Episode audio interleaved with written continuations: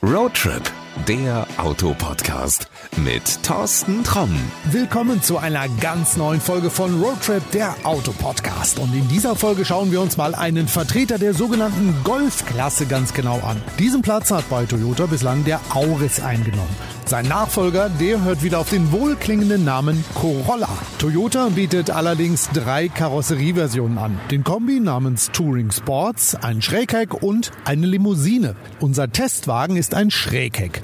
Wie man es von Toyota schon fast erwartet, ist es natürlich ein Hybrid. Allerdings mit einem neuen 2-Liter-Motor, der es auf eine Systemleistung von 180 PS bringt. Bei der Entwicklung des Corolla standen zwei ganz wichtige Themen im Lastenheft. Fahrvergnügen und dynamisches Styling. Und so sind wir auch gleich beim obligatorischen Optikcheck. Wenn du direkt vor dem neuen Corolla stehst, wird dir als erstes auffallen, wie flach die Motorhaube ist. Schaust du weiter in Richtung Dach, dann erkennst du, dass die A-Säulen ungewohnt schmal ausfallen und das Dach relativ niedrig anmutet. So wirkt der Kompakte schon im Stand wie zum Sprung bereit. Die sehr langen und schmal zulaufenden Scheinwerfer tun ihren Teil dazu bei. Und der mächtige Kühlergrill, der bis hinunter an den kleinen Frontspoiler reicht, macht mächtig Eindruck. Dabei bleibt die Formensprache keineswegs aufdringlich oder übertrieben. Die Designer haben dem Corolla recht wenige Kanten und Falze verpasst. Sein Design wird also von großen Flächen dominiert. Das ist auch in der Seitenansicht, zumindest bis zum Hinterrad, der Fall.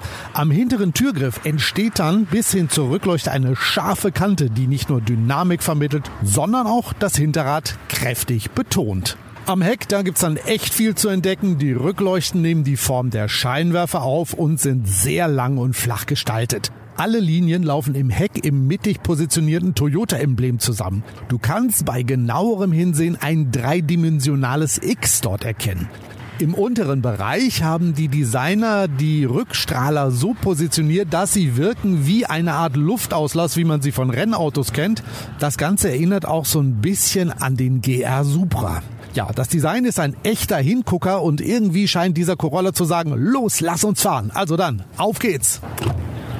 Und wie man es vom aktuellen Prius kennt, ist die Sitzposition recht tief. Das heißt aber nicht, dass es unbequem ist. Die Sitze, die lassen sich so verstellen, dass du recht schnell deine Sitzposition findest.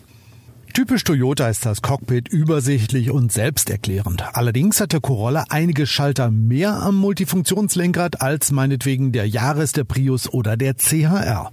Wenn du zum ersten Mal in einem Toyota sitzt, wirst du dich recht schnell zurechtfinden. Tja, und was kommt jetzt? Genau, der Starterknopf. Den drücken wir ganz schnell und die Zeitmaschine startet schon. Bis gleich. Guck, guck, da bin ich wieder. Wie viele Kilometer bin ich denn gefahren? Moment, muss ich mal eben auf den Tageskilometerzähler drücken. Wow, Startfläche 1217,6 Kilometer. Und der Corolla hat echt Spaß gemacht. Egal ob auf langen Autobahnetappen, in der Stadt oder auf kurvigen Landstraßen. Aufgrund seiner vielen Assistenzsysteme strahlt er auch in nervigen Situationen eine Menge Ruhe aus. Im Feierabendstau auf der Autobahn einfach den Tempomat aktiviert und er fährt ruhig hinter dem Vordermann her. Da er in der meisten Zeit dann elektrisch unterwegs ist und auch noch außergewöhnlich gut gedämmt ist, bleibst du auch in solchen Situationen echt cool.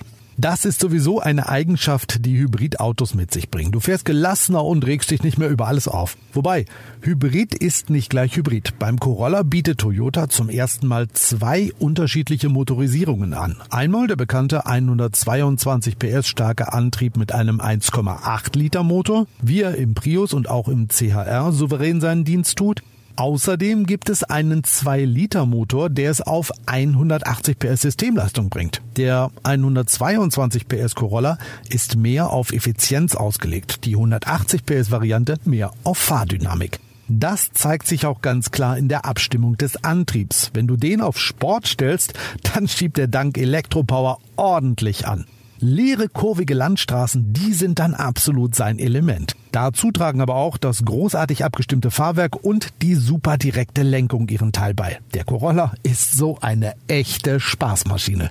Doch wenn du ruhig dahin gleiten willst, dann beherrscht der Japaner das natürlich genauso überzeugend. Einfach den Fahrmodus auf Eco eingestellt und los geht's dass ich auf den 1217,6 Kilometer einen Verbrauch von 5,1 Liter angezeigt bekomme, hat damit zu tun, dass wir viel auf Autobahnen unterwegs waren. Da kann der Corolla nicht so viel rein elektrisch fahren wie meinetwegen im Stop and Go in der Stadt. Bist du dort viel unterwegs, wirst du mit Sicherheit keine 5 vor dem Komma sehen müssen. Tja, am Ende darf die beliebte Rubrik Was gibt's denn zu meckern natürlich nicht fehlen. In diesem Fall muss ich mal darüber meckern, dass ich am Anfang nicht in den Kofferraum geschaut habe. Hm, der Drang endlich loszufahren, der war wohl einfach zu groß. Also, am Kofferraum an für sich gibt's nichts zu meckern. Drei Wasserkisten und ein bisschen Krimskrams schluckt der Corolla. Für größere Frachten, da musst du einfach die Rücksitzlehnen umlegen. Ja, welche Frage fehlt noch? Genau, für wen ist das Auto denn geeignet?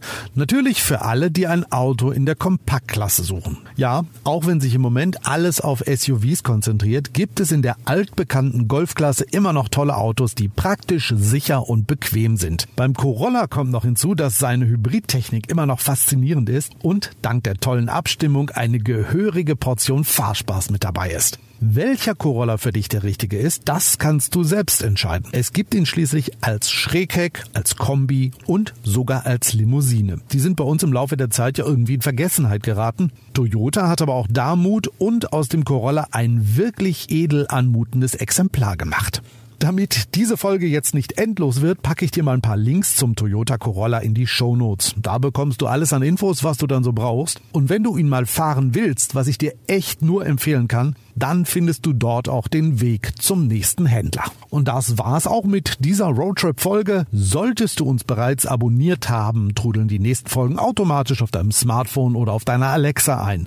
Hast du noch nicht auf den Abonnieren-Button geklickt, dann mach das einfach mal, denn dann bleibst du auch mit den nächsten Folgen immer up to date. Das geht ganz easy überall dort, wo es Podcasts gibt. Also, das war's für heute. Bis dahin und gute Fahrt. Das war Roadtrip, der Autopodcast mit Thorsten Tromm.